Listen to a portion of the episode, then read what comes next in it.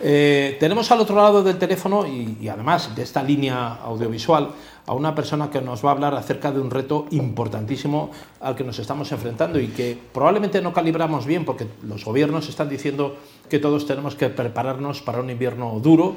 Eh, no sabemos lo que es un invierno duro, desde luego, si no estamos viviendo, por ejemplo, en Ucrania o en Polonia del Este, eh, y probablemente tampoco lo sabríamos si no viviéramos en Rusia, pero desde luego acá en España pues nos estamos encontrando en una situación en la que todavía no hemos calibrado bien eh, cuáles son los retos a los que nos enfrentamos. Los dicen que nos tenemos que preparar, pero no dicen cómo nos tenemos que preparar, cuál es la preparación y cuál es ese miedo al que nos debemos enfrentar de cara a ese futuro inmediato eh, con ausencia probablemente de un suministro energético eh, que si no es que no vaya a estar garantizado sí va a tener posiblemente unos precios que nos van a poner muy difícil que nos podamos eh, suministrar adecuadamente. De hecho, la venta de mantas se ha multiplicado en, buena parte de las capitales españolas.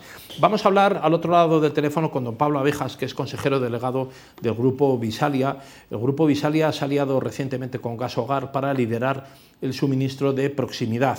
Ahora mismo el grupo cuenta con más de 100.000 clientes, una facturación eh, próxima a los 411 millones de euros eh, en, lo que fue el ejercicio anterior, el 2021, y, bueno, nos puede dar, don Pablo Abejas, eh, muchas pautas acerca de cómo tenemos los particulares y también especialmente las pymes que apañarnos con esto de la energía, cuáles son las precauciones que tenemos que tomar y qué es verdaderamente eso de estar preparado. Muy buenas tardes, don Pablo Abejas.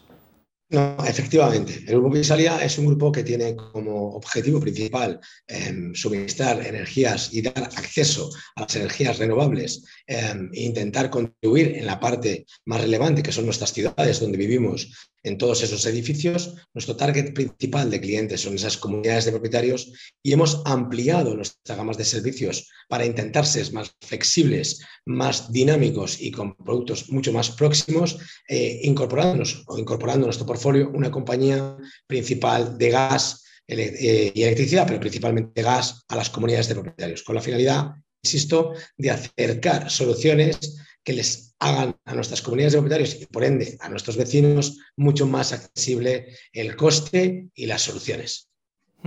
Bueno, ustedes tienen una, página web que es grupovisalia.com. ¿Cuál es el tipo de servicios y a quién van enfocados los servicios que, presta Grupo Visalia, especialmente en energías renovables, pero al final es suministro energético? ¿no? Eh, al ciudadano que tiene un contador le da igual que eso proceda de una, de una central nuclear que de, que de, un molino eólico. ¿no? ¿Cuáles son los servicios específicos que ofrece Visalia a los ciudadanos, a las pymes, a las pequeñas empresas? Nosotros creemos que sí que importa de dónde viene, creemos en ciudades que mm, tienen cero contaminación acústica, cero contaminación ambiental. Eh, creemos en ciudades en las que las energías renovables y las energías de menos contaminación son accesibles para todos, no solo para aquellas comunidades y empresarios que tienen capacidad económica, sino también aquellos que no la tienen. Y por lo tanto, nuestras soluciones van encaminadas a ofrecer energía renovable e invertir nosotros en esas comunidades y en esas pequeñas empresas con la finalidad de que ellos se vean beneficiados junto con nosotros de esas energías renovables. Esas soluciones también las trasladamos al gas, en la que mejoramos sus calderas, mejoramos la eficiencia de sus edificios, evidentemente invirtiendo nosotros para dar acceso a cualquiera y no solo a aquel que tiene capacidad a esas posibilidades.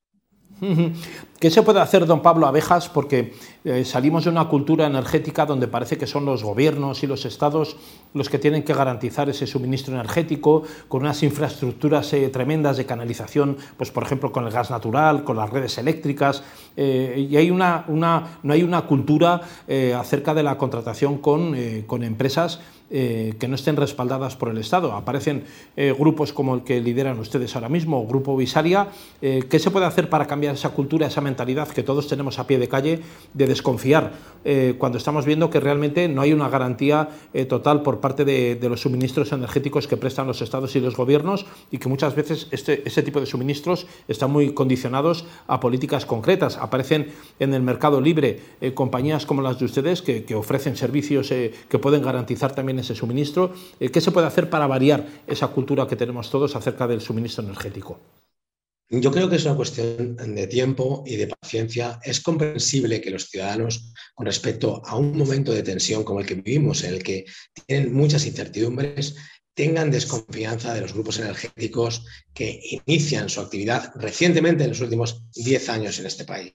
Es completamente comprensible. Es cierto que desde nuestra perspectiva, el Grupo Visalia tiene alianzas estratégicas con multinacionales que nos proveen de materia prima para que nuestros clientes estén tranquilos y seguros.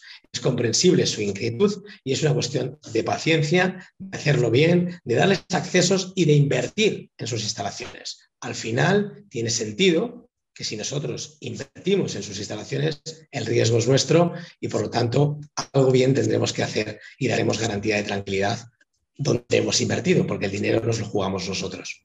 Claro. Y luego hay, eh, don Pablo Abejas, también enormes dudas acerca de los precios. ¿no? ¿Quién marca realmente los precios de la energía cuando eh, estamos viendo todos los días que, se disparan y que no se controlan, especialmente cuando hay situaciones de riesgo, ahora con la guerra de Ucrania, durante la pandemia, con la recuperación, en los momentos de crisis tenemos convulsiones muy importantes que nos afectan a todos. ¿Quién marca esos precios finalmente? Bueno, al final quien lo marca realmente es la demanda, esa es la auténtica realidad que al final hay que cubrir con determinado tipo de energías. Es cierto, y desde mi opinión, el gobierno y todo el gobierno europeo está haciendo y tomando unas medidas que se están notando en la contención de la escalada de precios. Es loable el esfuerzo de inteligencia que han hecho en este país, en el que han limitado el efecto de energía producida por el gas, estamos notando constantemente comparativamente con otros países de Europa y que el propio Europa nos quiere, nos quiere imitar, como es normal, y creo que todas las medidas encaminadas que los gobiernos europeos y el gobierno español están tomando para limitar esos precios colaboran en sus límites máximos. El resto es un trabajo que tenemos que hacer los que trabajamos en la energía eléctrica y en el gas, de ofrecer soluciones y asumir riesgos a largo plazo con la finalidad de dar tranquilidad y estabilidad a los precios de nuestros clientes. En nuestro caso, en el Grupo Visalia, no hemos subido precios a ninguna de nuestras comunidades a lo largo de todo el ejercicio pasado y ahora en el modelo de gas estamos intentando ofrecer un precio similar al que el gobierno ha propuesto, por no decir prácticamente idéntico, con la finalidad de facilitarle el acceso a ese precio subvencionado que el gobierno ofrece a las comunidades. Por lo tanto, los operadores podemos ofrecerlos y los gobiernos nos dan soluciones para que no se, eh, produzca una escala masiva de precios.